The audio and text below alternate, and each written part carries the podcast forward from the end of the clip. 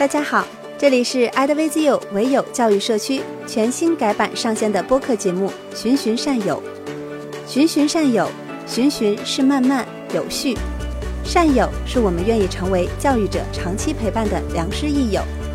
全新视觉，全新内容，循循善友已在喜马拉雅、小宇宙、荔枝播客等多个平台上线，欢迎关注并订阅，及时收到我们最新的节目信息。也可微信搜索 @VZU 唯有，关注我们的公众号，回复播客获得听友群入群方式，参与播客相关更多讨论与互动，也获得更多 @VZU 唯有教育社区举办的教育活动与干货信息。各位观众，欢迎大家来到唯有大咖谈系列直播的第七场。今天我们是大理的一个特别专场，我们请到的是猫猫果儿和云朵共享学校的两位创始人，猫猫果儿的陈刚老师和云朵共享学校的燕子老师，来我们这一场直播间的这个对谈。那因为是在大理，大理的创新教育呢非常有特色。所以，我们这一场呢，聊的也是跟这个大理风花雪月这么呃有特色的这么一场新式教育，它是怎么做的？OK，话不多说，那我们就开始今天这场大理特别专场的创新学校对话啦。啊，我们首先哈，可能呢有一些这个观众是因为知道了云朵学校所以来的，有些观众呢是因为知道猫猫果而来的，所以我们啊第一个环节还是要先请。两位嘉宾，两位老师来去分别介绍一下他们各自所在做的这所创新学校是什么样子的，以及他们个人的一些经历，来让我们观众们认识一下。OK，那要不陈刚老师先来，可以先介绍一下自己，然后介绍一下猫猫果儿。嗯，做教育之前的话呢，我们我我是先做了一段时间的呃影视人类学的工作，然后在零六年啊零五年到零六年的样子开始开始跟教育有有一点关系吧。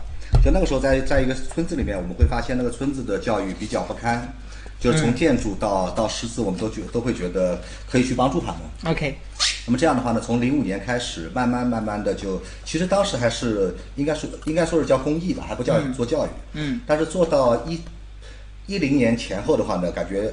呃，公益的味儿变少了，教育这个专业的话呢，有点有点走进去了。啊，然后从走从公益公益才走到了教育。对对对，本来是想帮人嘛，后来发现你帮人也是需要专业的。啊，对对对 对。所以那个时候开始开始有有点研究教育。嗯。那么同时的话呢，大理那那段时间北上广据据说是雾霾比较厉害。对。所以大大理就来了来了非常多的叫做教育移民或者叫生态移民。呃，都是大城市来的。对对。就因为躲雾霾来的。没错没错没错。大理当地的教育的话呢，好像这些那个新移民有点有一有那么一点不是不是很适应，嗯，然后就是开始搞了个各种各样的实验嘛。OK，那么那个时候开始，我们正好山上的工作一线的工作我们也告一段落了，就回到了大理。嗯，然后慢慢在街上看各种各样的家长，各种各样的小孩儿。嗯，之后看着看着话呢，就觉得哎，这些教育。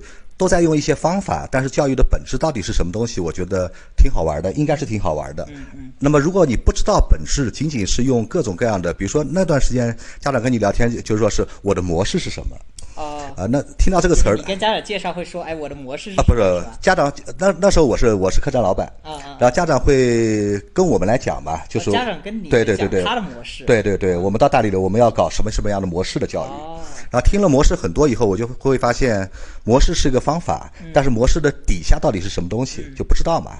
那么正好，呃，村里面的教育还在做，所以我们就开始去看了看。看完之后的话呢，有点就觉得自己好好像也可以做点事儿。嗯嗯。那么，呃，在一二年左右，我们就完成完成了前期准备，就做了猫猫果的第一个幼儿园。OK。啊，一二年的时候做的第一个。没错没错，嗯。然后。八九年的时间了。呃，今年今年第九年了吧？第九年。对对对。然后到了幼儿园的两年之后，第一批的毕业生就出就出来了嘛。家长们当时比较嘚瑟，觉得觉得这样的教育挺有挺有趣，他们也希望孩子可以延续这样的教育。然后由家长众筹，然后然后其实半推半就的让我们就做了猫猫果的小学教育。啊，就因为第一波这个幼儿园的要升到小学了。没没错没错没错。呃，大概就这样子吧。啊，OK OK，所以也是非常机缘巧合的这一机会来到了大理，然后恰好也遇上了一波就是移民来到大理，大家都有这种对创新教育这种诉求，所以就是这样顺势就办起来了，是吧？嗯，好，谢谢陈刚老师。那接下来燕子老师也来介绍一下，就是你自己以及这个云朵共享学校。嗯，好。呃，我是我在做教育之前，我是在媒体工作。对，那做媒体的时候，也是那种比较关注社会时政的媒体。嗯，所以呢，就会有一点所谓的，就是想要让这个世界更好一点。对，是的，是的。嗯然后，那我是在大概我是在零八年的时候嗯就从呃媒体啊，后面还做了一些时尚啊、公关之类的事情。嗯后面我零八年的时候我就转到做教育，然后我是先从学生开始。嗯对，因为我其实呃本来就读的是教，就是读的师范，但嗯是我只做了一年的初中老师，我就觉得我一辈子不可能再做这种体制内的老师，哦所以我 OK 就是去了广州。嗯呃，那后面零八年的时候呢，我想。呃，还是要做教育，教育才能真的让这个世界更美好。对，所以我就做直接当老师的那种教育，呃是吧？没有，当时就是觉得，反正要往教育这个行业上做啊、至于是怎么做，我当时没有想清楚。所以我就去参加一个培训，嗯那、也是机缘巧合。那在这个培训里面呢，我认识了我的导师啊、她是一位啊、美国的啊、老太太。嗯啊、那她她几乎就是我想成为的那种人。对，那我就跟着她学了一年，后面她就。邀请我留下来做他的助手，所以我是这样入的教育这个行。OK，嗯，那因为他在做的是帮一个国际的，就是一个国际学校集团，就是这种招外国孩子的呃国际学校，他在国内帮他们做课程研发、做教师培训，嗯所以我是作为他的助手进入到这个领域。那我其实呃，相当于我并没有很多一线的经验，但是我直接上来就开始做研发、做培训。哦，对，那这样呢，做了三年，三年之后呢，我就比较清楚，因为呃，我通过这三年对于西方的教育算是有一点点了解，嗯对，那我就决定说我要离开，因为啊、呃我肯定还是要做的是面向中国孩子的嘛，对，本来就是想要让让中国的孩子就是接受西方的，呃，就是在西方教育这个环境下待了，一段时间。是是，然后出来之后呢，然后结婚生孩子，当全职妈妈。我是一六年来的大理，哦，一五年，一五年的八月，对，正好六年。那到一六年的三月，我就办了云朵。当时呢，其实就是很朴素的想法，就是一个呢，是我之前在那所机构，呃，我开始做课程研发，做教师培训，其实是一直在思考的，就是刚刚陈刚老师说的教育的本质，就是从本质呃入手，因为我们做媒体总是会比较 先把底下的问题想清楚，对对对，对，然后想了之后呢，那其实这么多年是有一些思考的，所以心目中其实还是有一个比较理想的学校的样子吧，模模糊糊的，但是有、啊。那正好当时自己的孩子要上幼儿园，所以呢，我就办了云朵、啊。这个是一六年三月，当时其实猫猫果已经很有名气了，但是呢，我我没有我没有选择送去猫猫果，因为我觉得这也是个机会，就是呃，我可以实践自己的一些教育上的想法。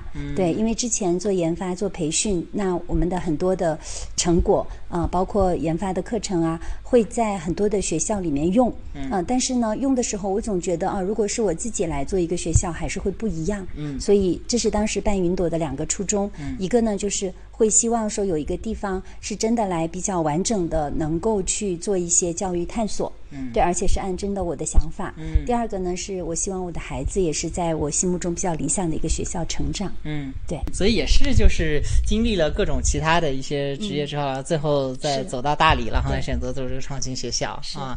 OK，好，那两位嘉宾呢，简单介绍了一下自己。那接下来大家肯定更好奇的会是，哎，各自办的这个学校啊，它是什么样子的，以及为什么在大理办，跟大理又有什么样的融合？那其实说到大理呢，大家肯定第一想到的是非常优美的这个景色，然后非常好的这样一个环境。所以呢，在大理办的学校啊，跟自然这个特点呢、真的可以说是都分不开的。所以接下来就特别想请两位老师来去分享一下，就是各自办的这个学校啊，是怎么样跟自然这个特点去融合的。就是因为我知道，像这个燕子老师的这个呃云朵学校这一边，就是在一个大农场里，对吧？我之前去看了一下，呃，之前去搜了一下相关的资料，还看找到很多这个照片，大家可以哎可以在镜头前看到。你看这个这样的自然农场，然后在这样的大草地上，大家孩子们这些孩子跟家长是吧？这些嗯，对对孩子们跟家长就可以一起做活动。然后这个好像是整个哎这个自然学校的一个全景，都是在非常好的这样一个自然环境当中去开展很多教育啊、教学啊这样的一个活动。但是除了把这个学校园区或者学校这个地方放在这个自然环境当中之外，到底在具体的这个教育教学过程当中是怎么样跟自然去结合的？那我们要不这回先请燕子老师分享。嗯，好。呃，其实云朵刚开始办的时候呢，是在一个小区里，嗯、后对，不不是在现在这里，嗯、因为当时是我们住在那个小区，想着比较方便，而且正好有有房子就在那里。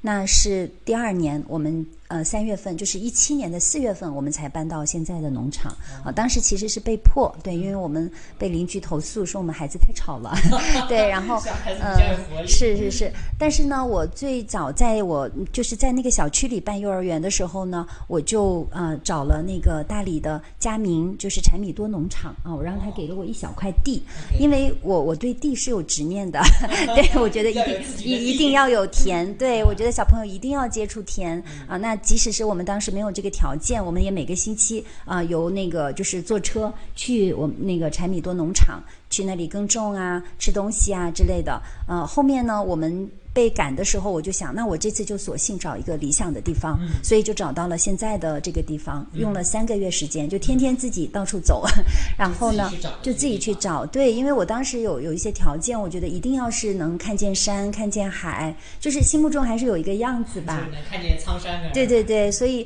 后面找到这个地方也是特别的因缘巧合，但是我一看我就觉得，哎，这就是我想要的，所以呢，嗯，一七年的四月份我们就搬到现在的这个地方。那我当时找这个地方的时候，其实我是就是有一个细节打动我，就是因为它是个坡地，坡地呢。我蹲下来，我蹲到小孩子的那个高度，就是一个小朋友他是多高，然后然后我再看，我觉得哎，我还能看到洱海，我抬头还能看到苍山。那我觉得，嗯、小朋友他在这种环境里面，这其实是一种无声的，就是环境的呃陶造。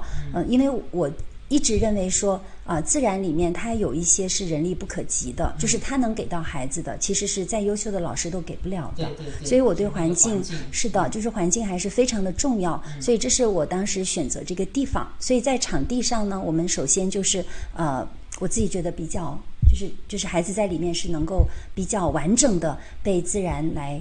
滋养的，对，然后还有就是我们在做设计的时候，我们当时是请了一位朋友来帮我们做设计，但是我跟他提的要求就是设计了要像没有设计，要很野，对，所以呢，如果你有时间你去看一下，你就能理解，就是看起来现在还是很荒的、很野的，但是呢，它其实是有不同的分区啊，这样子。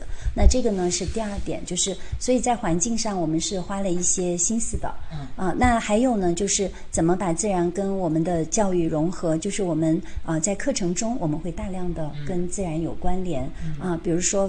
因为你有一大片土地，所以很自然的你就可以跟着节气做一些耕种啊啊，比如说我们有自己的稻田呐、那育育从那个谷谷子变成秧苗，从秧苗插下去，插下去了，然后看着它长，对吧？然后到时候收收了做，就这个它其实不需要你怎么做太多的课程设计，而是你跟着时节走，你孩子们就能很自然的是的，就跟着自然的时节走。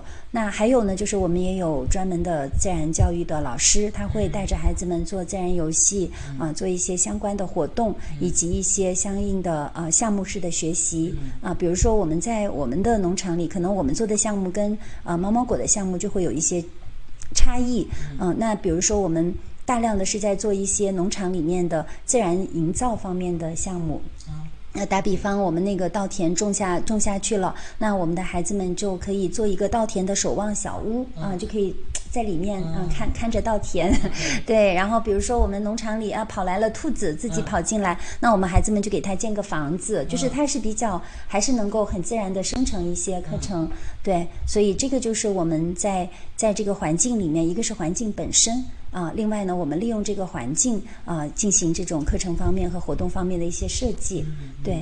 是首先找到了一块非常好的这个自然农场然后在里面呢，根据时节啊，然后自然的这个环境啊，对去营造很多这样的一些课程，然后根据自然时节，哎，去安排一些活动。是没啊错。OK，哎，好羡慕，因为这其实就是一个玩的过程哈。其实就是玩儿，孩子们大量的时间都是在挖泥坑儿，啊，对对对。就是玩水、玩泥巴。对嗯。对对，这个真的特别浪就是在一些城市里面，这个读幼儿园的或者是上学的这个孩子特别的羡慕，因为现在大家可能会因为追求这个城市资源的这个教育资源，可能就跑去城市，但其实确实会失去一些这个自然的这样一些滋养，可能很多时候就会选择，哎，我寒暑假的时候来参加一个呃嗯营地，或者对对参加一个自然学校，应该这个云朵也是寒暑假的时候会有这样的这个营地，是吧？我们有，我们下下周就开始了。啊，对，OK OK，好，我那个因为之前看到这个观众有问，嗯就是说暑假、寒暑假的时候，这个云朵这边有没有这样的一些这个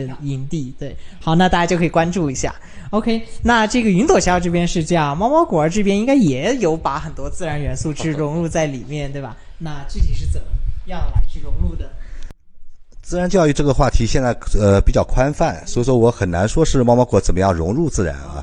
因为来到大理以后的话呢，因为呃自然的环境和条件在大理是一个天然的存在，对所以说最早我们在苍山底下的那块地的话呢，其实不大，两亩两亩多，但是我们用了差不多六个多月的时间，让孩子们自己来定义这这这块土地，所以说这里面就产生了很多特别有趣的细节。那么看上去还是比较比较原始，但是的话呢，因为还有了 有了孩子的定义以后，每个地方的话呢就。我自己感觉很有意思的是，第一代孩子定义以后，第二代、第三代孩子很少去改变他们的定义。哦啊，这个特别好玩。延续了对对对对对。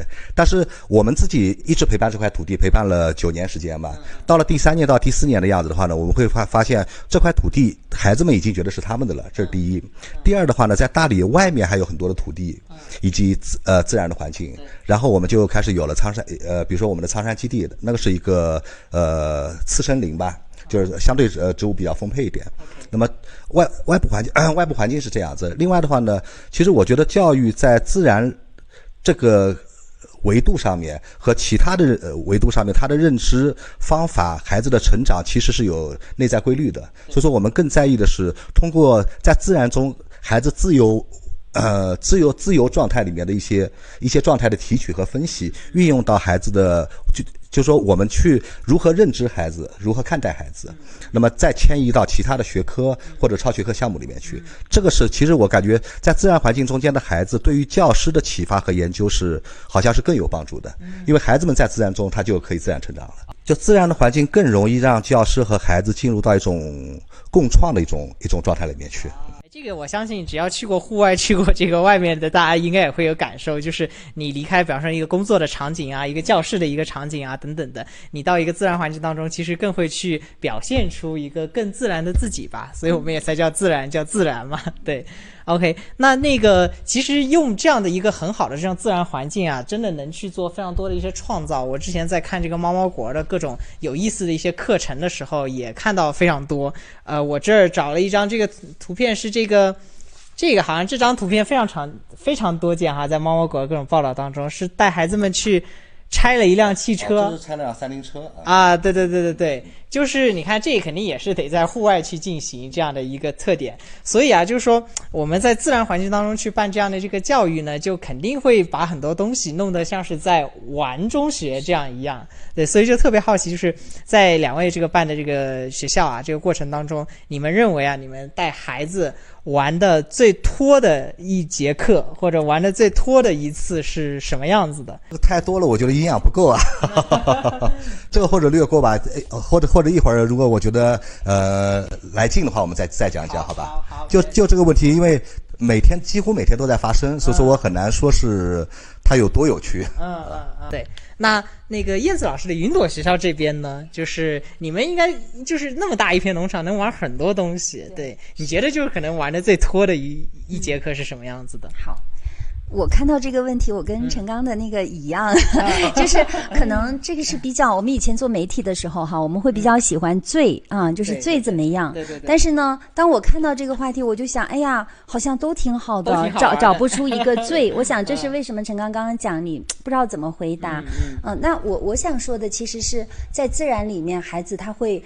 真的会有一种很自在的状态。那个状态呢，它还是会跟在这种比较规整的那种环境里是不一样的。那在这种自在的状态下呢，孩子们会很放松。所以我看到你这个问题，我还是在认真的做功课。我就想，然后想到我们孩子的一个状态哈，就是有有两幅画面，一个呢是我们小朋友中午的时候，有一些小朋友是不睡午觉的。那在我们这儿呢，我们是不勉强孩子睡午觉的。他精力充沛。哎，是，就是有的孩子他真的每 个个体不一样。那不睡午觉的孩子就在教室里，然后我就记得有一次，那个老师因为是一个呃，就是呃助教老师在那里支持他，刚刚来还没有什么跟孩子们还不是特别的熟。嗯。然后主班老师去带孩子睡觉了，然后孩子们就把教室里所有的颜料。全部放，就是就是成了一个你能想象的那种最对熊孩子的这个，对对对，但是孩子们超级开心啊！我觉得就是想到这个画面，其实我觉得只有孩子在一种很自在、很放松的状态，他才会做出这样的事情。那还有一个画面呢，是我们的孩子就在那个草地上。因为我们有一大片非常漂亮的那个呃三叶草的草地，它开着那个白花，孩子们就在那个草地上，就几个孩子，他就打滚儿，他也什么都不做，就转着圈儿，就在地上滚啊滚啊滚啊，一直滚一直滚，可能滚个二三十分钟，他什么也不做，他也不是课程，他也不是我们设计的任何的活动，但是我觉得那是一种状态，而且在那个状态里。就我们那个孩子的妈妈，她看到了，她说她是在给孩子的将来在存款，就是给他存一些，呃，不是，就是她说，因为他们要回北京读那个人大附，然后对对对，然后她说，呃，我我我们将来肯定是要走这条路的，那没办法，但是呢，她希望在她童年的时候，她在她在大理啊，在云朵，她有过这样的一段时间，是真的完全撒开了的那种啊，跟天地的、跟自然的连接，然后她自己在其中。他说：“这种东西，那个妈妈相信，他会是在孩子的生命里是有一些很有力量的东西，将来是可以提取出来的。刷题的时候能够偶尔想起来，然后想起来我曾经很 对对对对对，是的，是的，就是那种嗯，对，那个是语言很难描述的，但是我想到的就是这两个画面吧。哎，我想问一下，就是你刚刚说就是孩子们把颜料拿出来这个啊，后来这个老师回来之后是什么样子？没有啊，那就那就收拾啊。然后我们老师跟孩子玩的是很疯的，我们老师他会。那个孩子们喜欢画脸，所以我们就买了那个画脸的那个颜料。然后孩子们是可以把老师脸上画到，就是那种、那种、那种、那种，就是嗯，对。看起来就是这整个就老师跟孩子的相处也非常的这个自然和愉快。这种师生关系，它也不是那种传统的教室里非常板的，或者是一个权威怎么样？它更多的也是就是在这个环境里，大家一起去生活、去探索，然后去玩儿，啊，去做一些事情。嗯，对，嗯。哎呀，真是特别羡慕！就是在小时候啊，如果有这样的环境、这样的机会，能够去玩透之后，他其实可能真的到他该去这个上学啊，该去可能 乖乖的这个坐下去写作业等等一些时刻的时候，他不会说那么的内心孤单，或者说他能够想到自己其实有过这个很幸福的这样一些愉快的这样一些体验。对，对我现在回想也是，就是以前可能小时候我们都会说，哎，在农村长大，然后放学了或者平常什么时候就跑到这个野外去，跑到后山去，怎么怎么。玩那些想起来，其实确实都是非常好的一些回忆。我记得就是因为我自己非常喜欢一个游戏叫《塞尔达传说：旷野之息》。这个游戏它的这个策主策啊，它这个策划人啊，他这个游戏的。撰写过程就是回忆了他小时候自己去户外探索一个山洞的这样一个过程，然后去做出了这非常有名的一款游戏，所以真的对他长远这个人生是非常有影响。那除了这个自然这个元素之外啊，我在这个看两所学校的时候还发现一个特点，就是社区这个元素。也非常突出，就是在两所这个创新学校当中，因为可能一方面是大理也不大，就这么大一些一个地方，就大家能够非常临近的去这个联系起来。另外一个方面呢，应该也是就是在这样自然环境当中，去把家长啊，去把老师啊，去把校方啊，去把孩子啊等等啊，都去那个接纳起来，它也是有足够的这样的一个空间的，对吧？所以社区这一点啊，就是我们之前在探月啊、一土啊也比较多的提到这一点。但我们就是特别想看一下，那么在大理这样的一个地方，就是在猫猫果儿跟云朵这一边去把社区营造起来的时候，是会怎么样去做？然后都有什么样的一个特点？对，要不陈刚老师先来。注意注意到一个词儿啊，叫营造。对。好，好像社区不是营造起来的。嗯。因为社区的话呢，我觉得它是生发出来的。就是自然生发出来的。呃，可能没那么自然，因为在我们的传统里面，我们有村落。有宗法社会，有居民区，但是确实很难有社区的感感受。对，但在大这个的话呢，在我做猫果之前，其实大大理已经是一个熟人社会了。嗯嗯，所以说。对对对，小镇青年嘛。嗯。所以说小镇上的人，呃，抬头不见低头见。可能我们见面的时候不会打招呼，但是你背后的故事我全知道了。嗯地方小，八卦特别多。是。那么这这是一个，第二个的话呢，那么如果说是教育社区，当时我们想了半天。呃，叫猫猫狗幼儿园还是叫猫猫狗幼儿社区？那么当时我自己的感觉的话呢，比如说刚才讲到了自然环境，它能够让孩子更自然的去呈现他们自己，并且用他们自然的呈现和他们的老师和家长们来共创他们的人生，可以可以这么讲。从社从社区角度的话呢，我们觉得也是人文的一个一个环境。所以说，当一个环境构建出来以后，它形成的一种生态，是可以让不同的生命都在这个里面找到自己生长的角度。呃，高度，或者说是跟别的生命的距离，嗯嗯，像一个热带雨林的这么一个生态。啊，没错没错没错，它它是可以支持到各种不同的自由意志凑在一起的。所以说，我们自己经常在讲的是一个好的环境中间，它应该是自由意志和多元共存互为前提，让每个生命被激活，嗯，这样这样的一个状态吧。但是做社区的话呢，又又不能很严肃，所以说营造它肯定不能够形成一个生态，嗯嗯，呃，或者说营造。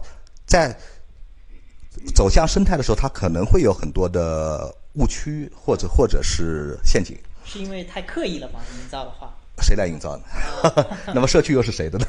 呃，这这个这里面的经验教训，包括是收获，其实我们是蛮多的。所以说，猫果首先是我们在一起吧。所以说，我记得最初的时候，当时我们想，既然我们是一个社区。有那么多人，但是呃，为什么大家只在幼儿园里面给孩子们过生日呢？嗯嗯。后来我们说，那我们在一起，所以说老师、家长和孩子们每个月都来都来过一次生日吧。嗯。然后就从吃吃喝喝开始。嗯。然后我记得那段时间大理的读书会特读书会特别多。嗯。但是猫狗好像没有玩过读书会。呃，这样的一种呃，在一起玩儿玩的很很开心，然后变成了各种各样的不同的小组，比如说篮球小组啦、缝纫小组啦。那么这些小组的话呢，不是以孩子为中心的，是只是我们形成了教师、孩子和家长的一种邻居关系。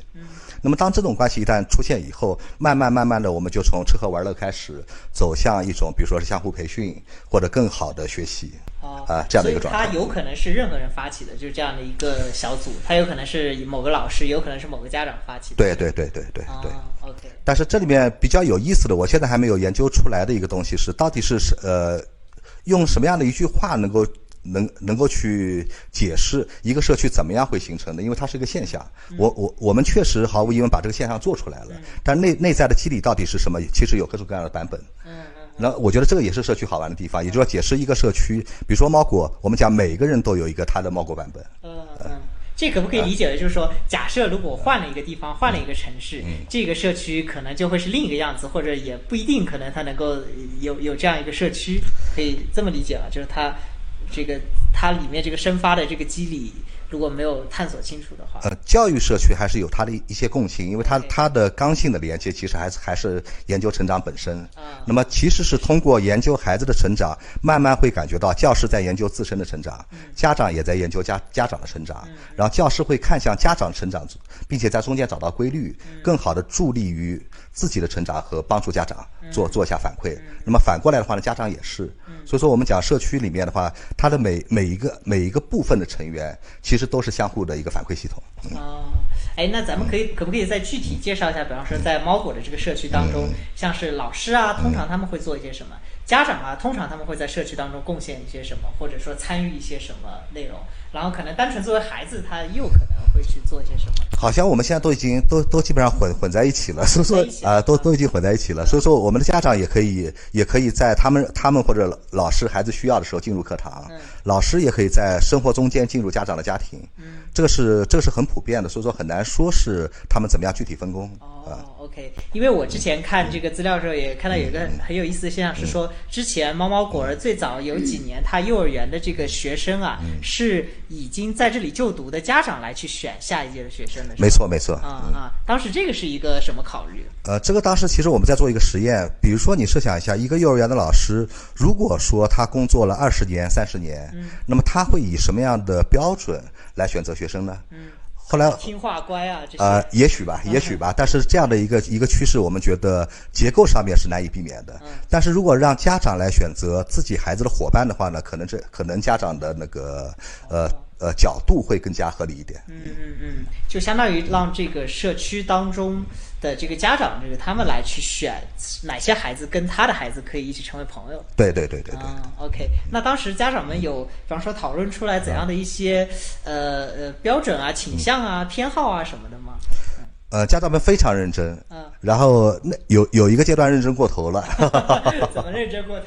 呃，比如比如说，对于报名家长来讲的话呢，他们在那两三年里面会有各种各样的会组织各种各样的活动，然后在活动中间也会对家长进行进行各种各样的观察，孩孩子之间的互动。那我觉得这个本来是不错的，但是这里面会涉及到一些评价标准。那每每一届的家长家长招生委员会的评价标准，可能都会有自己的自己自己不同的理解。对。那么。这是第一，第二的话呢，当时猫果的招生确实是比较紧张，也就是说我们的我们的那个容量有限吧，报名家长比较多。那么呃，招生家长的话呢，为了为了真正的负好责任，结果使报名家长付出了过高的时间成本，就是来来了一参加了一轮又一轮的活动，可是我的孩子什么时候到底能不能进来呀？可是我查的太多了，对啊，我还是不知道。嗯，明白。所以这个后来有继续延续吗？所以现在我们是有有家长推荐和和教师招生。哦，家长推荐。对对对，但不是由他来去考察了。对对对对对。OK，那这个还挺好的。然后我还观察到另外一个特点，就是好像猫猫果儿现在很多家长啊，大家都会选择住在同一个小区啊，或者附近啊这样的这个一一些现象，对吧？这个倒也。不完全，因为大理大理没几个小区。对，因为我之前去这个苍大理小院子那边的时候，就好像说很多猫猫狗家长都是邻居。对对对对对。这个是呃是有个先后，就是他是先成为了都是家长，然后再成为邻居呢，还是说？应该说是先成为家长，之后因为孩子社交的缘故，慢慢慢慢的就住的住到一起来了。OK OK，就是为了方便孩子们之间可能距离更近。对对对，就类似于类似于北方的胡同，南方的弄堂。明白明白。OK，还是很有特点的这个社区，就是在大理这样的一个熟人社会的这么一个小圈子当中。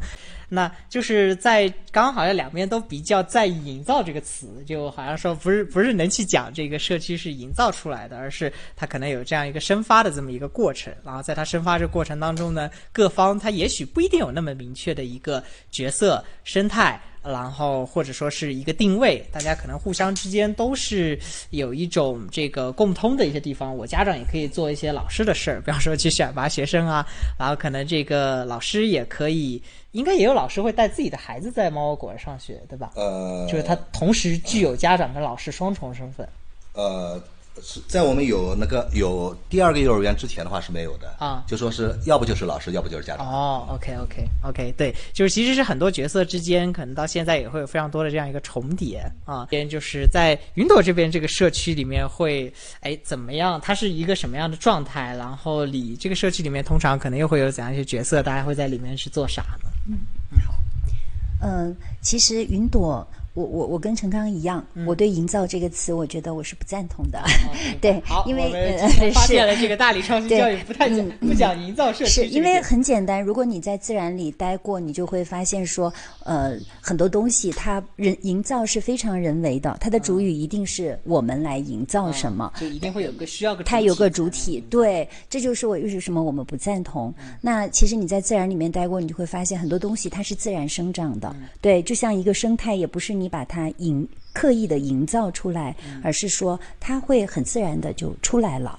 嗯，所以呃，那在云朵呢？因为我们去年比较特殊，其实云朵相当于我们是去年十月份我们重新开始。重新启动，对，经历了疫情期间一些人为的因素，对，有一些波折。那所以呢，到现在我们跟猫猫猫猫猫果这方面肯定差距比较大，就是他们已经是一个非常的成熟啊，就是很很完善的一个社区了，时间比较久啊。那但是呢，在云朵呢，呃，我个人我是不太人际交往型的，对，所以我我也不太去营造什么啊，甚至是。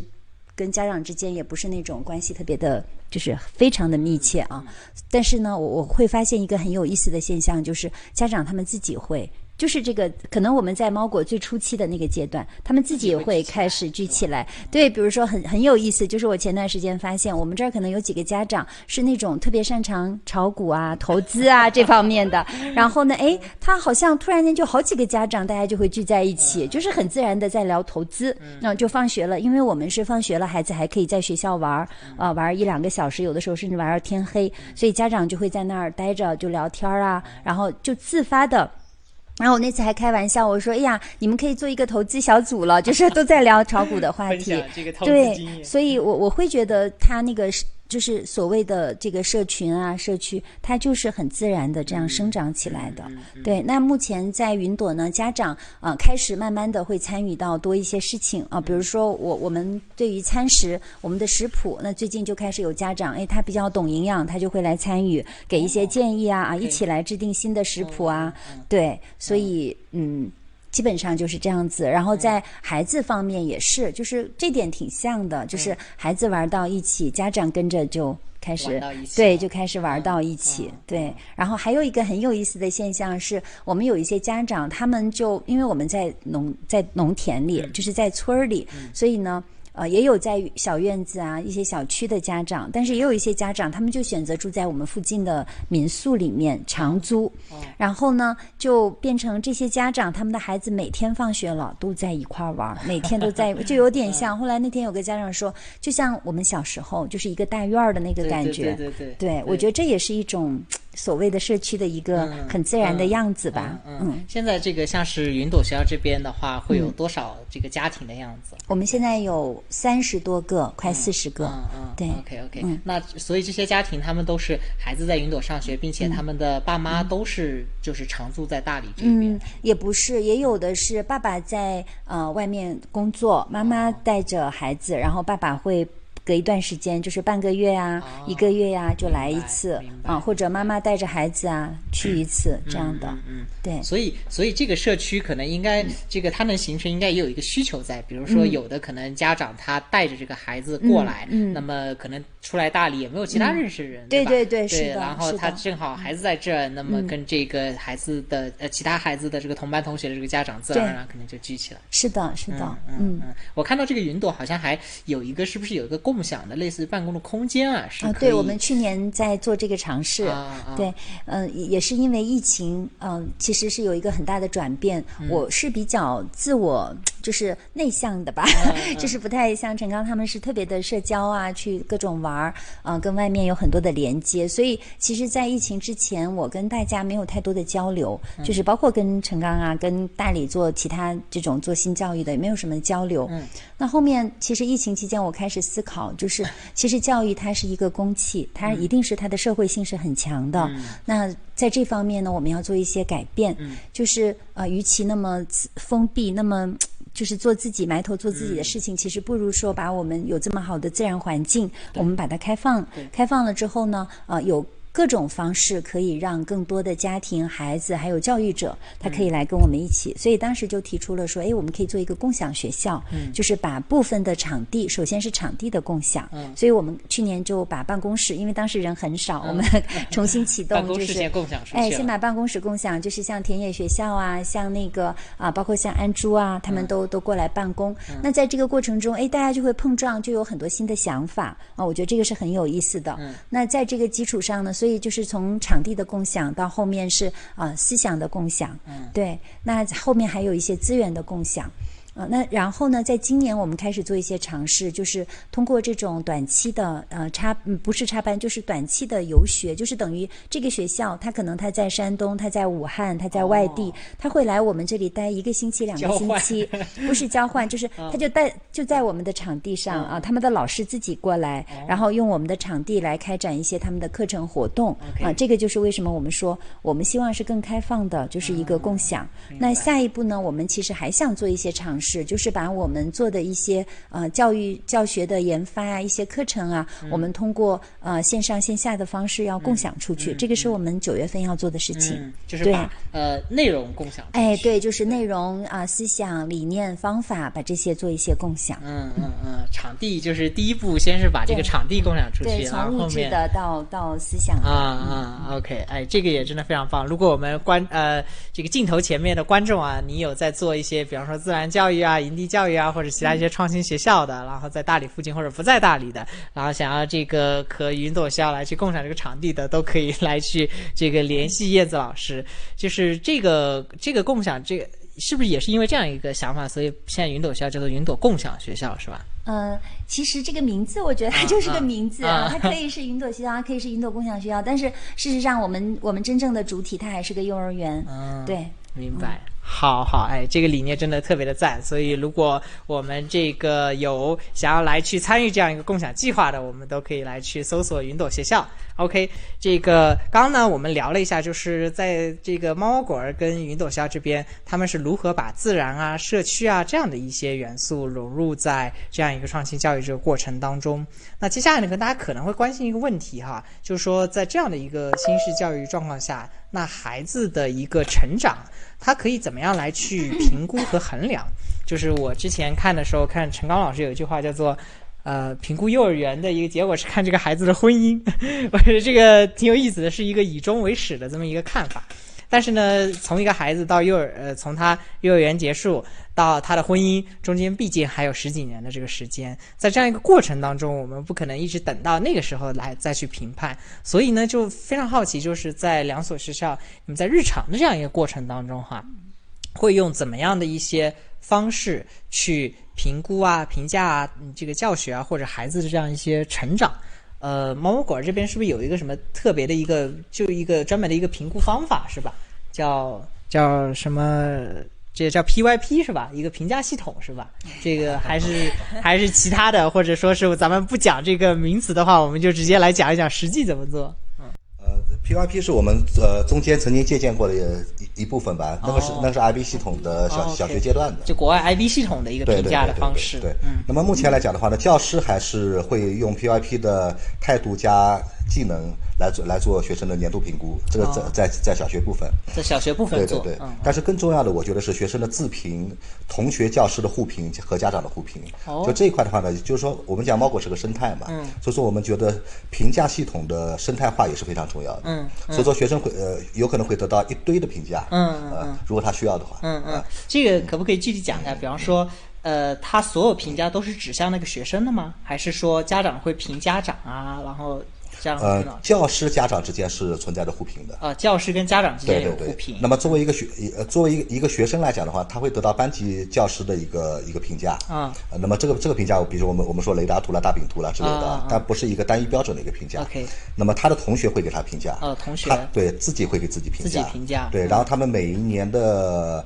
年终的时候会有一个答辩，答辩的时候他会邀请他的朋友，家长会邀请家长的朋友来哦参加学生的答辩。OK OK，所以这个时候还会有自己的朋友和朋友的家长的一个评价。对对对对。哦，OK，那在这几个评价当中，他们在评的这个维度和侧重上，它有区别吗？比如说，他找这个同学评价，他可能会评什么？他自评又会侧重评什么？呃，每每个评价的人，我们我们希望都是自然人，自然评价。自然人自然评价，对对对对啊，这是什么意啊，思？就是评价他们的，因为他们呃，比如说是在最后他们会做一个课程展，嗯那么在这个课程展上面的话呢，学学生肯定是讲他自己的项目嘛，啊，对，嗯，那么评价者也评价的是他的项目和他在项目、项目中间的一个状态。哦，OK，那这样的项目通常他是学生这个单个他自己去完成，还是说一个合作的这么一个方式？都有都有哦，所以如果是有合作的话，那么就会有他同合作这个小组、其他孩子对他的这样的一个评价。也会有，嗯，OK，那这个评价，比方说你刚刚也提到说有什么大饼图啊，各种什么，啊所以它是会有一个分数吗？还是说会是一些描述性的话语啊等等？也都有，也都有，也都有，哦对，那真的比较齐全。啊、嗯就是就是尽量追求评价的丰富性。嗯，其其实我们更不愿不不太愿意用评价这个词儿吧。嗯，我们应该用的是更更愿意用的是叫生态化的反馈。啊，反馈，OK，哎，这个这个词哈，生态化的反馈。对对对嗯嗯。那在这样的反馈之后，比方说，哎，我们这学期结束了，有这样一个反馈，那么通常孩子自身啊，或者家长啊，或者是老师啊，他在接下来下一个学期的一些教育教学过程当中，会根据这样的一个反馈去做一些对应的调整吗？呃，家庭方案和教学方案肯定是有的。嗯嗯，家庭方案和教学方案。对对对对 OK，就是家长会根据这个对，家长会根据学生的反馈啊、就就是就是呃收到的反馈吧，然后的话呢，一通常来讲会促成家庭教育的一个反思。嗯嗯。然后这样的话呢，家长和家长，尤其是家长和主班教师之间会做一个比较深度的沟通，哦然后会尝试优化家庭方案。哦，明白明白，就是根据这样的各方面的这个反馈，嗯。然后家长会跟这个老师去沟通，调整一下他下去针对这个孩子的这样一个教育过程。对对。哦，哎，这个有意思，就是他能够把这个反馈也落到一个应用的这样的一个角度。去。呃，至少是一个启发或者是提醒吧。嗯，明白明白。那通常啊，就是孩子他自己给自己反馈的时候，这个过程当中不会有一些顾虑吗？比如说孩子，哎，他怎么能够去做到自我认知？尤其是像幼儿园啊、小学啊，他这个自我意识还在成长这样一个过程当中。嗯，我觉得我们幼儿园的孩子是比较自然的一种状态。嗯所以说，呃，我们是呃，我们做了一个测评嘛。这个测评的话呢，我们自己感觉呃比较欣慰。嗯。呃，在幼儿园进入到猫果和离开猫果的小学。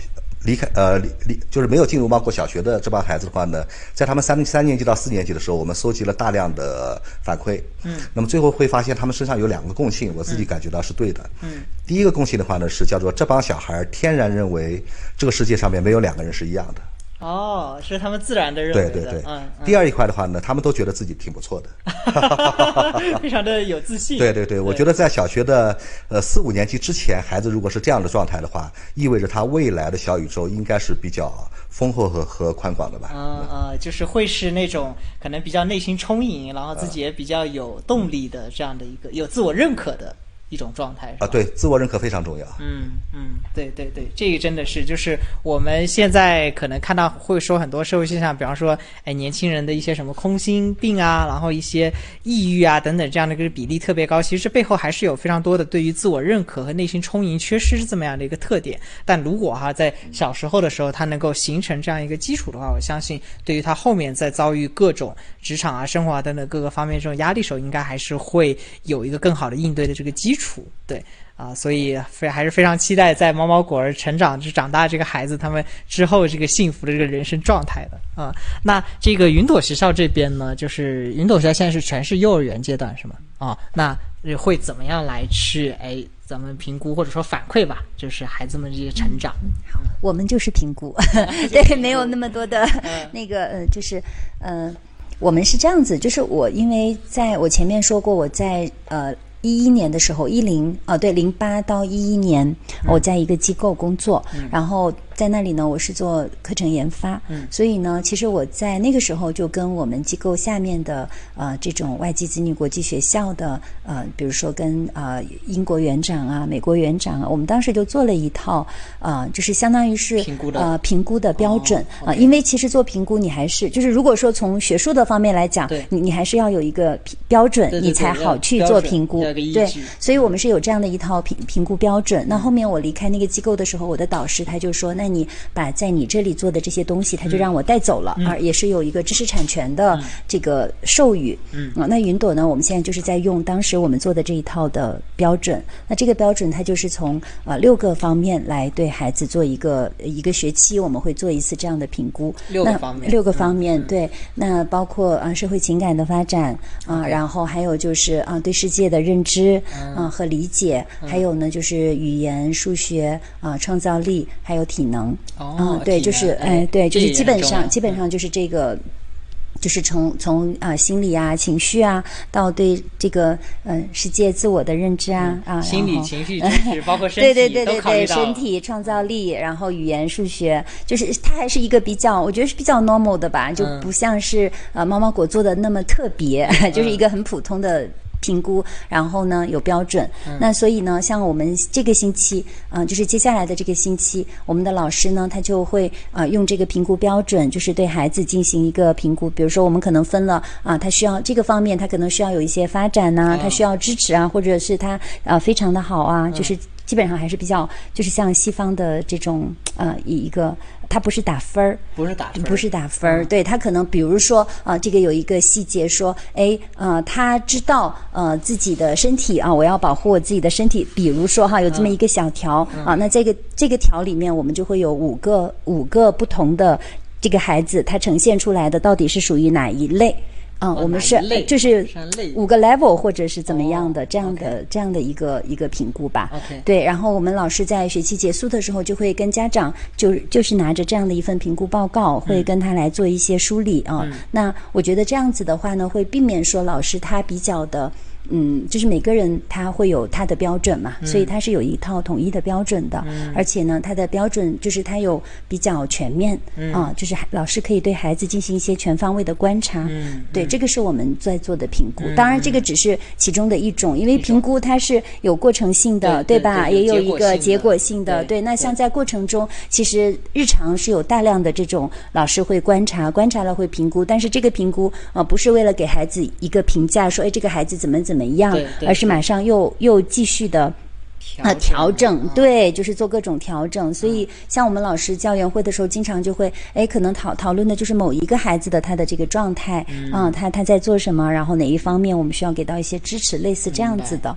对，所以这种，但是我们还目前还没有像呃猫果做的这么这么的全方位，就是还有家长的评估，对我们还有孩子之间的。其实我觉得孩子之间的评估是，他也不是能做成一个什么样，他日常都是在发生的。对对对对对所以目前我们就是这样的一个一个一个方式。那就是说，这个评估完了之后，他啊给孩子或者说给家长，就是家长和孩子拿到的，它其实不是给孩子，嗯，对，因为这个幼儿阶段呢，我们觉得这个东西它更多的是基于老师对孩子日常的观察，它最终这份评估报告就是一份报告打印的，对，然后每个学期结束，孩子会有这样一份报告。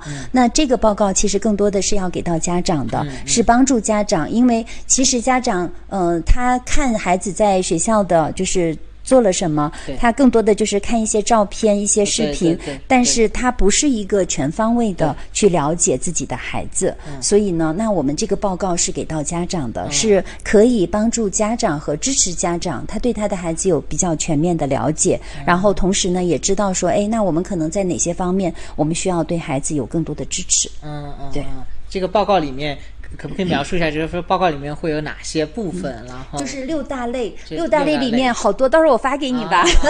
对，因为这个说起来就就就它都是很很细的啊、比如说在语言方面，那可能三岁的这个 level 的，他就会说哦，他知道呃，比如说知道自己的名字的含义，类似这样的很具体。这样呢，这个评估他就老师也会比较容易的去日常里面做观察。对是的。嗯，好好，太好了！这个叶呃叶子老师愿意分享，我们到时候也分享在我们的观众群里，大家可以看一下我们这个基于这六大维度这样一个评报告是什么样子的。这个其实特别让我回想起，像我们在这个应试教育制度下成长起来，孩子我们那时候接受到的报告是什么样子的。我记得特别清楚，就是基本上我们也是期末的时候，那首先最主要的板块呢，就是你在期末考试当中各个学科的一个成绩，对，这是最主要的。以前呢还都是分数，现在好像还不让这个写分数，还不让排名次。然后后面呢几个板块就是老师，哎，尤其是班主任对你的一些评语，大概可能就一二百字。这个班主任要写完一个班级四五十个孩子，也确实挺不容易的。然后后面呢，可能还有你自己的一些评价。就我记得啊，我自己当时可能在这个过程当中还是挺看重这样一个报告的，尤其是如果说这个报告上面、啊、老师的评语好的话，哎，我会觉得我自己获得认可。然后如果自己成绩高的话，会觉得挺高兴。但是呢，我也特别感觉到，就是如果一直习惯于在这样的一个外在的肯定当中去认可自己的话，这还是会缺少一些自我认可的那种充盈感。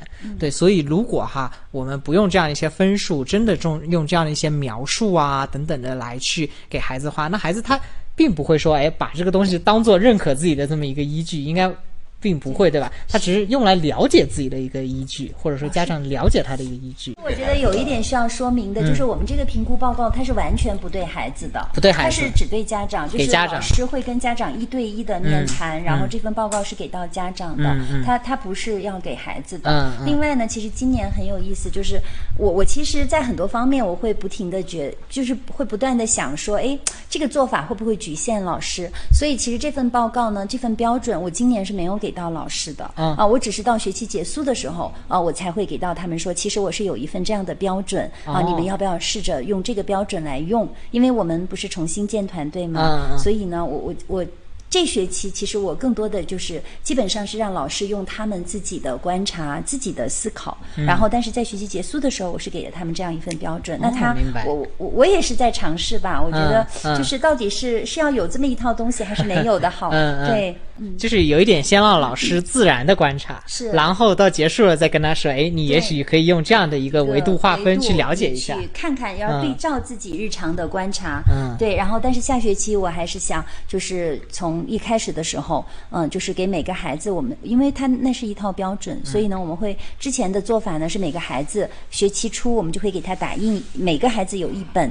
那老师在日常中呢，他会随时的观察，随时观察，他就可以做一些 highlight，然后记录下来啊、那这样呢，基本上就是呃，其实是可以更好的支持老师的。只是说这学期我在我想做一些，有的时候我挺挺挺羡慕，就是不是羡慕，就是我挺佩服陈刚他们，就是感觉他们特别放得开呀。因为我有的时候会想，因为这个东西你知道，这个是比较西方比较常用的一种做法嘛就有标准有评估。有的时候我就想，哎，我们要不要也？也做一些更 更更那样的，像他们那样的更野一点的尝试啊，嗯嗯对。但是最后我觉得，可能下学期我们还是回到这个方式上，对嗯嗯。嗯，都可以尝试一下。其实可能都各有特点，然后对各有帮助。嗯，挺好的。我们了解了一下，可能在这样的创新学校当中会怎么样去评估这个或者反馈吧，这个孩子，然后他们这样一个成长过程。我相信啊，就是真的像我刚刚描述的一样，就是如果是在应试教育成长起来的我们，可能还是挺羡慕这样一个过程的，因为会有一个真的会有一个比较全面的对自我的认知，就你对自我认知不会是一个单一的维度的。可能现在孩子还看不懂，那孩子可能上小学了、上高中了，他回过头来看自己这个报告，还是，觉得挺有意思的，对，回过头去看。OK，那这个聊完可能对孩子的这个评估哈，我们之前的很多观众群里的这个提问当中，大家也会关注到另一个。这是群体，就是老师。就刚刚也聊到，就是在这样的创新学校当中啊，这个老师群体也是挺特别的。因为呢，首先啊，来选择从事这样的创新教育的教育者群体啊，其实相对是比较少的。我们最庞大的教师群体依然还是公立学校的老师群体。所以呢，就特别想知道说，哎，首先啊，在猫猫果儿跟这个云朵学校这边，你们的老师群体通常是怎么招募来的？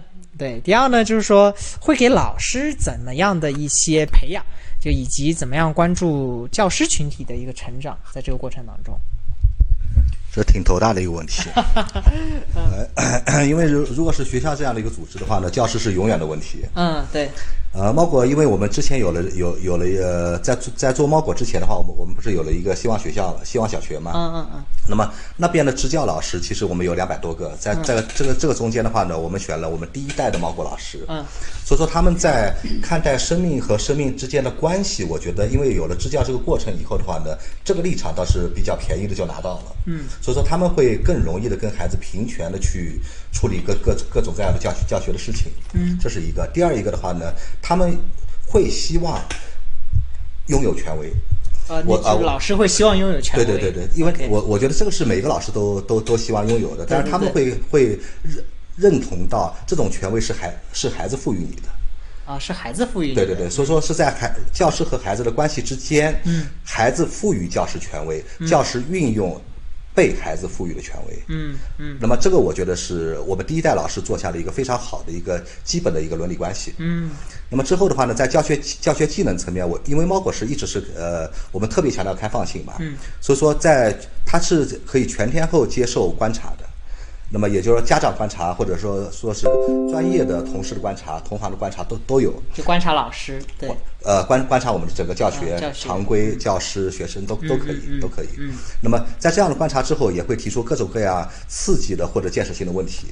那么，然后我觉得我们的教师的成长不是按照一套呃既有的规划来做的。然后我们是分成这么几个维度吧。第一个维度的话呢，我们呃猫狗自己有一套叫做心智发展模型的一个一个一个研究。心智发展心智发展模型，我们是从生育动机目前是做到了十四岁左右的青春期。嗯。那么每一年每一种每一种生命状态，它背后蕴含的是什么意义？然后他需要怎么样去补充他的缺失，更更好的去支持到他的成长。所以说，包括我觉得我们是更多的是在于孩子每一个状态的初始环境的研究，我们做的是比较深入的。嗯。那么这一块的话呢，因为每天都是有大量的例会和案例分析，嗯所以教师是在一个动态的培训或者叫成长过程中间，嗯嗯这是一块。嗯。那么第二块的话呢，专业专业研研讨我们是由教师发起的。嗯。所以说，问题驱动是我们培训的一个最基本的一个核心。嗯，就是这个问题指的是在教育教学过程当中的对对对一个生发的一些对问，题。就是让问题共享，然后找到问题的原点到底是什么。嗯那么这样的讨论的过程，其实是我们教师团队自动的一个一个一个一个相互培训的一个场景嘛。哦，就是这个基于生发的或者说是发现的这个问题，然后组织教师群体之间的一个一些教研探讨，对对这样子对。对，问题问题一定首先是从现场来，嗯但是一定要解构到原理。啊、解构到原理。对对那解构到原理这个事情，其实还是挺有一些挑战的。所以这些呃，这个这这个这是最好玩的，啊，这是最好玩的。呃，这个原理是教师们他们要自己的去寻找这样一些原理的这样一些依据，对对对，嗯，就不停的打打，最后打到第一呃第一性问题嘛，哦就是不能再分解的问题是什么。个对对，最根本的无法再往下挖的对对对，那么当原理打通以后，嗯每个教师就可以用自己的认知来呃优化自己的教学了。嗯，明白明白。所以呃，那除了像是教师他们自己嗯的这样的一些探讨之外，会给到他们一些培训吗？就是呃，培训一般是这样，他们如果是觉得自己，比如说是上海呃北上广啊等等的，对对对他有一些好的培训机会，教师是可以自己提呃自己提出要求的。嗯那么通常来讲的话呢，如果说时间允许，通常他们都呃就会自己出去。哦，自己出去。对对对 OK OK，所以就是有一种基于他教学过程一些现象和问题的这么一些教研探讨，然后促进他自己的一个成长，嗯然后以及就是他自己能去参与的各种这个培训。对对还有就是刚刚说的第一个那个心智成长模型，那个是不是有点像作为教师们他们去做很多教研啊、成长的一个方向标的这么一个事情？呃，一个是他们的共同语言，第二个也是他们最重要的批判的一个系一一一套理论啊因为这套理论是猫狗猫狗原生的理论嘛，嗯所以说要求教师都是批判性的去去了解它。哦。去攻击它，然后然后找到它中间存在的问题，问题，然后再去优化它。啊，就不断的坚，去去其实是找到问题，最终是为了不断的去坚持它，就是让它能够更扎实。对如果如果推它也挺好的。啊，OK OK，那就是那这样的话呢，在呃最终哈会选择来去像猫猫国工作的这样一些教师啊，嗯或者一些教育从业者啊，他们会是怎样的一群人啊？通常会有怎么一些特点？呃，我觉得第一个肯定是比较喜欢小孩儿，嗯这是这是一个。第二第二一个来讲的话呢，他们对于未来有呃这个时代的立场。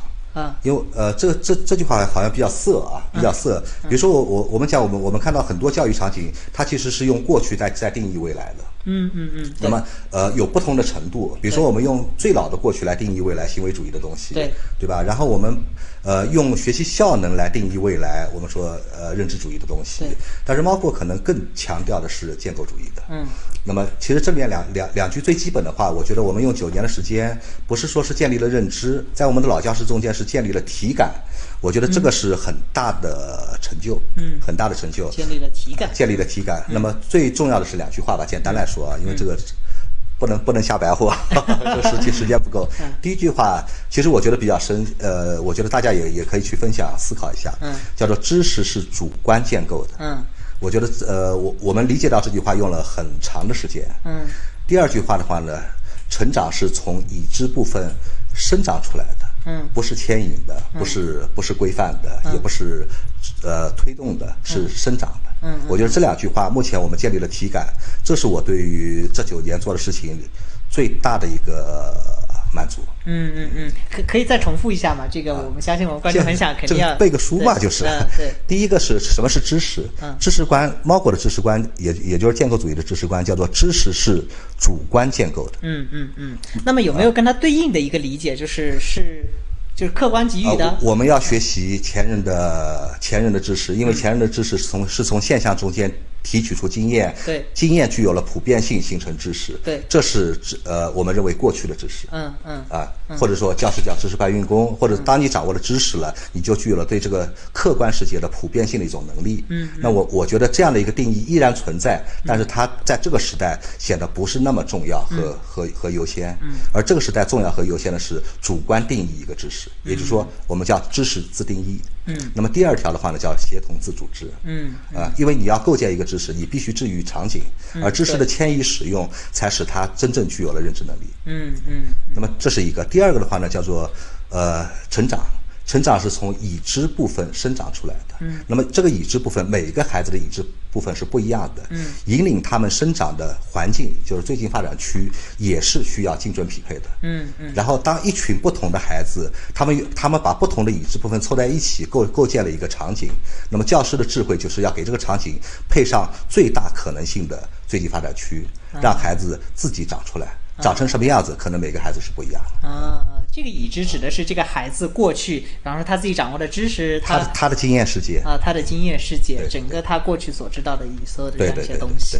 啊，OK，这两句话很特别，我这个也有人可以记下来。也就背个书嘛，对就是对对对，但是所以你说的就是说，教师他在过程当中建立了对这两句话的体感的意思，是不是可以理解为就是他在很多教学的这样一些细节过程当中，他能够非常下意识的去判断他的这样一些教学行为，他的各种做的这样一些事情是不是去符合这两个点的？对于猫果猫果的五六年以上的老师来讲的话，嗯应该是都有体感的。啊，都有这样的一个体感对。OK，好，那云朵学校这边是怎么样有去培养，或者说是给教师有去赋能嘛？嗯，其实云朵跟猫果真的非常的 非常的不一样，他们做了这么长的时间。那云朵呢，我们虽然是一六年创办的，到现在也有五年了，但是就是呃中间有几次的波折，然后而且是去年疫情期间，基本上就是从头开始。所以我们现有的教师团队啊、呃最元老的，也就是去年十月一号入职的一位老师，那其他的老师基本上都是呃后面陆陆续续来的，呃最新的可能刚刚来了呃呃很短的时间，所以我们是一个很新的团队。那其还有一点呢，就是说作为一个新团队，我觉得要去做对老师做培养什么的，其实还有点，我觉得还有点早啊、所以我在从去年十月一号有第一个老师入职到现在，我我在做的首先是我希望能够给他们一些空间，然后呢让他们先去建立关系。那一个是他们自己建立关系，所以我们的老师之间关系还是挺好的。就像真的就是，因为我们现有的老师都非常的年轻，全是全是九零后，有八个老师，对，明天又有两个新老师入职，所以呢，老师们之间的关系很好，就像真的就像。家人、兄弟姐妹，对，然后我们也有老师说，他说在云朵是他之前就是嗯、就是没有经历过的这样的一个工作氛围，就是老师之间的关系。那还有第二个呢，是老师跟孩子的关系，还有呢是老师跟这个环境、跟这个场地的关系。所以我觉得，只有把这些关系有了初步的建立之后，我们才可以谈说，那我们来做一些啊、培养也好，培训也好。所以在基本上从一直到现在这个大半年的时间，就是从去年十月一号到现在，还不到两个学期嘛。那我做的事情就是我给一个最基本的原则，嗯，就是你你跟最基本的原则就是你肯定你要尊重孩子，对吧？然后呢，爱孩子，然后呢，呃，跟孩子一起玩儿，嗯、还有呢，就是老师自己，我希望他们首先要有自己的生活，就是要享受在大理的生活，嗯、那我觉得先热爱享受这种对就是我，因为我我我会认为说，我是非常认可，就是陶行知先生说的“生活即教育”，所以你老师是一个什么样的生活状态和生命状态，他才能够给到孩子。至于说一些方法呀、理论的东西，我觉得是后面慢慢来的。所以这是第一件，就是我们现阶段我们主要在做的，第一，让老师他要有自己的生活，呃，所以我们没有太多的说，呃，课后还要做很多的培训教研，基本上老师们。就是把该做的事情做好就好了。第二个呢是说，呃，他要去建立关系，所以要过自己的生活，要去建立自己的关系，跟孩子的、跟老师的、跟土地的啊、跟这个城市的。然后我们的计划是，啊、下一步我们就会开始有做教研啊、这是我的想法。对，所以现阶段其实也不是说没有教研，我们每个星期都有教研的会，但是我个人没有放太多的我的要他们做到哪样哪样。对，那还有呢，我就只给一个最基本的原则，就是我我自己做了一套教学法，嗯，所以这个教学法呢，它叫 QT 教学法，就是也是跟陈刚老师他们比较像的，就是说，呃，首先问题是最重要的，问题驱动的学习，所以它的核心是问题。然后这点是一致哎，是这个很一致，对。然后在这个基础上，啊、那我说你们不管做什么，主题式也好，生成式也好，啊、这种呃，但是呢，你要有一个最基本的原则，就是它是问题驱动的，啊、就是我们只说教学哈，因为其他的方面啊，跟孩子的互动啊、关系啊这些，就是你要你要还有你要带着孩子是去经历真实的生活，所以大量的我们的老师其实是跟孩子一起玩儿，对。那但是在教学方面，就是啊、你要用这个基本原则，要用问题驱动，然后呢啊，要在这个过程中学习的过程，这个。它要有啊、思维，这个思维就是主要是两大维度啊、批判性的思维和创造性的思维。然后在这个过程中呢，一定要有多元的表达，还有呢，最后一定要有行动。就是这是我的一套非常简单的教学法。对，那我们现在就给只给老师给这个最基本的东西，然后到下一步，呃，这个暑假，呃，老师们放假回来，我们就会开始进入到一个啊、教研的，因为云朵本身我们的定位就是我们是想做一个教育研究的机构，嗯、而不是一个呃学校导向的，所以我们第一步做规模化啊、然后呢，啊、第二呢就是教研会是我们比较重的，但是反而现阶段我们还没有什么，我们下一步的计划就是通过这种共享的方式，把这种教研成果，所以就变成从我们自己是一个小小的教研的团队，到最后变成可能是一个嗯、更大的一个一个团队，嗯，对。这前面这一点真的非常认同啊，就是说这个生活及教育，他自己要想去影响孩子，其实他自己得是对自己的生活状态生活状态、生命状态得是满意的、幸福的。是。因为其实孩子真的是非常敏感的，嗯对，嗯。就这个，比方说这个老师他自己的这个生活状态不好，他能感受到，或者这个老师他自己内心充满阳光，他也能感受到，而且就是在这个过程当中会受影响。对对，是就是包括家庭当中也是这样的就是如果父母的这个亲密关系是好的话，通常这个孩子未来他去爱别人呀，自己爱自己的这些能力也都会更强一些，真的就是一个日常这样一个潜移默化的影响。对嗯。最后呢，这其实是一个小问题，就是是我们多次这个跟各种创新学校的这个直播交流下来发现的一个特点哈。就我们之前呢都是在北京，然后北京有非常多的创新学校，或者说一线城市就有非常多的创新学校。那我呢就会感觉在一线城市哈做创新教育啊，大家都会更倾向于有一种使命感、一种责任感，就是说我要去改变这个教育体制，我要去改变这个教育环境，因为他在一线教育这样一个环境当中，他可能有也有更有这样的资源和雄心。但是呢，在大理的这样一些创新学校啊，好像在这个呃创立过程当中，这种使命感的体验上会弱一些，就是在这样一个环境当中，更倾向于是这个逃离了我们主流的这个一线城市啊资源集中这个地方，所以他在这个环境下去做这种创新教育的时候，他这样的一个使命感会被弱化。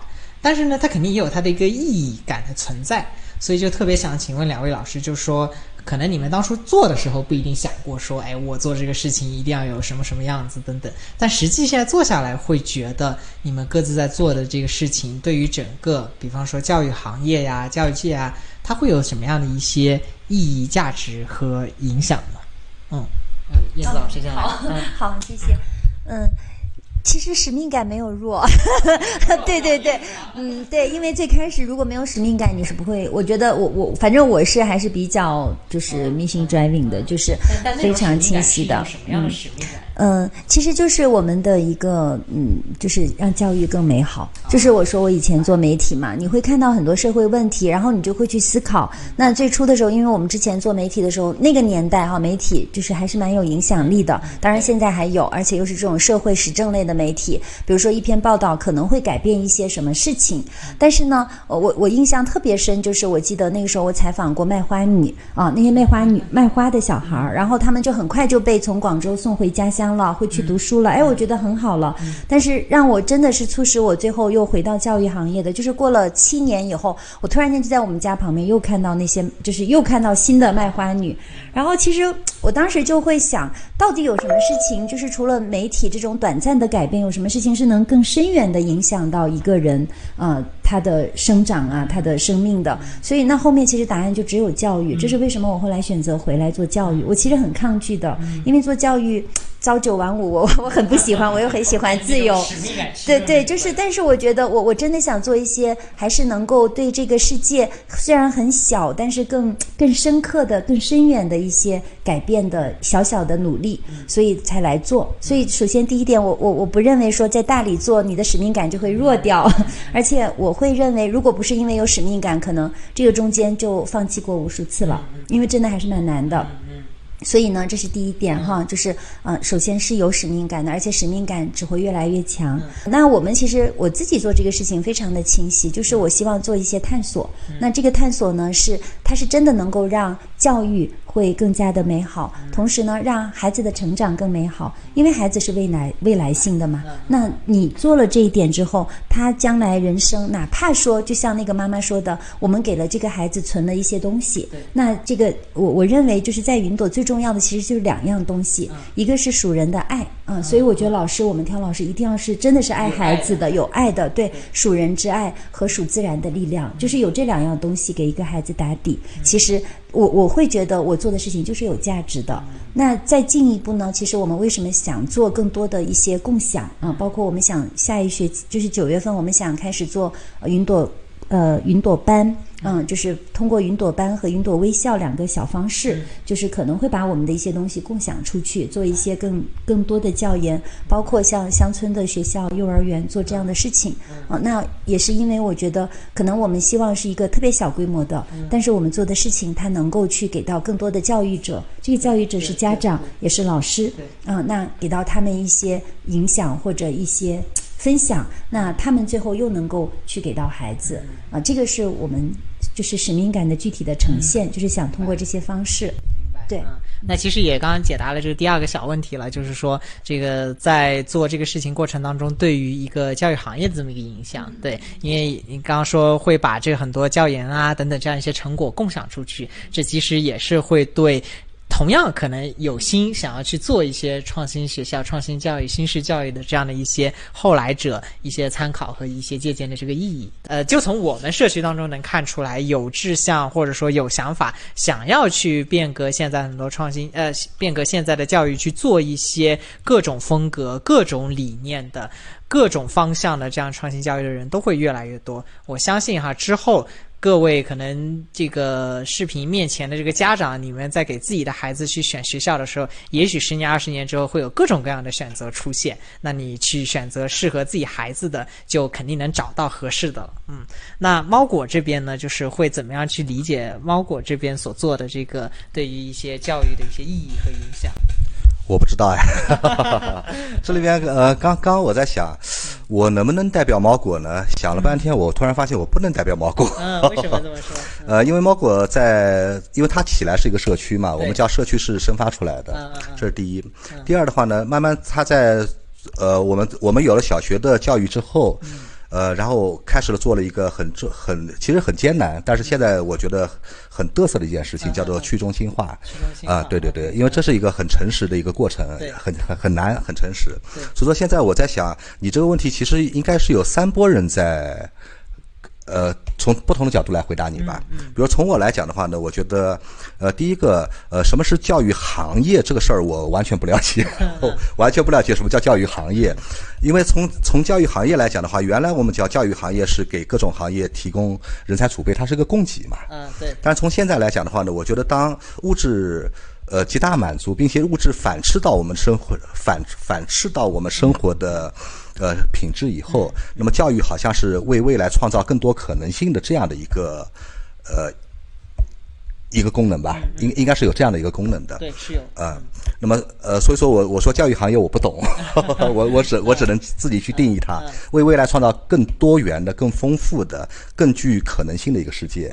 那我们在做这样的一件事情。那么从我的个人角度来讲的话呢，我觉得大理。正因为它呃远离了一线城市的那种呃特别复杂、特别细精细的分工和工作，所以说大理是更混沌、更粗糙，但是它又更底层和更直接的指向未来的。所以对我来讲的话呢，我觉得我是在找一些呃未来教育的源代码的一些东西。呃，我在我希望自己可以建立这样的认知。然后从我们的幼儿园和小学教育的教师团队来看的话呢，我觉得真正的学校是他们的，他们的对于学校的呃主体性真的是远远超过我，因为我现在不在一线，所以说我会发现我们小学老师现在正在开始属于他们的一种共创的尝试，跨学科的共创，由教师的跨学科的协同开始，然后呃学校内部和学校外部的共创，呃教师和学生的共创，然后教师和家长的共创，目前都在发生。它是一个生态，我几乎讲不清楚。如果觉得有必要的话，其实我觉得现在现场做一个 做一个猫狗老师挺好的。可以，下次我们邀请一个。啊对对对，坐在这边，这是这是一个。那么对于孩子来讲的话呢，我觉得第一个，他们没有没有挨过欺负，猫狗的孩子的脸上面很少有被欺负的痕迹，这是第一。没有校园霸凌。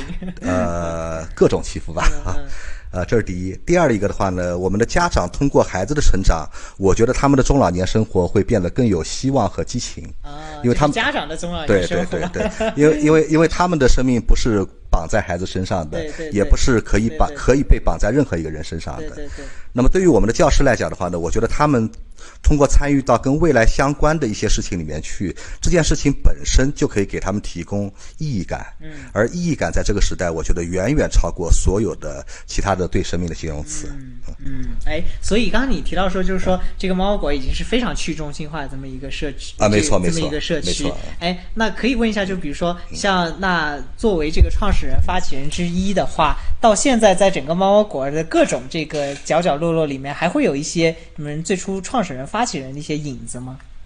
呃，比如说我们第一个幼儿园的场景里面，里面是有一些的。啊，明白。呃，我们的呃教师在碰到个人的困难的时候，尤其是一些想法上的困难的时候，有可能会来找我。嗯，但这个跟创始人没关系，啊因为我是最老的人。明白，明白。呃，如果从教师团队来讲的话，他们通过会议制度，会议制度，对，通过会议制度，哦呃，各种各样的来去会议制度。决定各种事情。对对对对对，他们他们可以呃呃每个教师都可以发起，嗯但是是否召开会议要看有多少教师支持开会。哦，明白明白。那家是不是教师之外，家长也会有他们的会议制度呃当然去决定当然？当然，啊，明白明白。这个呃，在我们之前谈其他的这个创新学校的时候啊，也会有发现这样一个特点，就是可能大家叫法不同，有的可能叫，比方说这个学习者的一些自治啊，或者什么等等的，就是会把很多呃一些，比方说最初创始团队、发起团队的一些管理权限，可能去外放，然后让整个这个社区里面各个角色的一个参与者都能够来去影响这整个学校或者整个集体这样一些发展。这看起来好像是所有创新学校的一个共同的这么一个特点。对，也许大家之后自己去做其他这个创新学校的时候也可以考虑。好，今天就最后感谢一下我们两位嘉宾，谢谢各位观众，大家再见。今天的节目已到尾声，感谢大家收听。欢迎在喜马拉雅、小宇宙、荔枝播客等多个平台关注并订阅“循循善友”，及时收到我们最新的节目信息。也可微信搜索 “advizio 唯有”，关注我们的公众号，回复“播客”获得听友群入群方式，参与播客相关更多讨论与互动，也获得更多爱的微自由唯有教育社区举办的教育活动与干货信息。我们下期再见。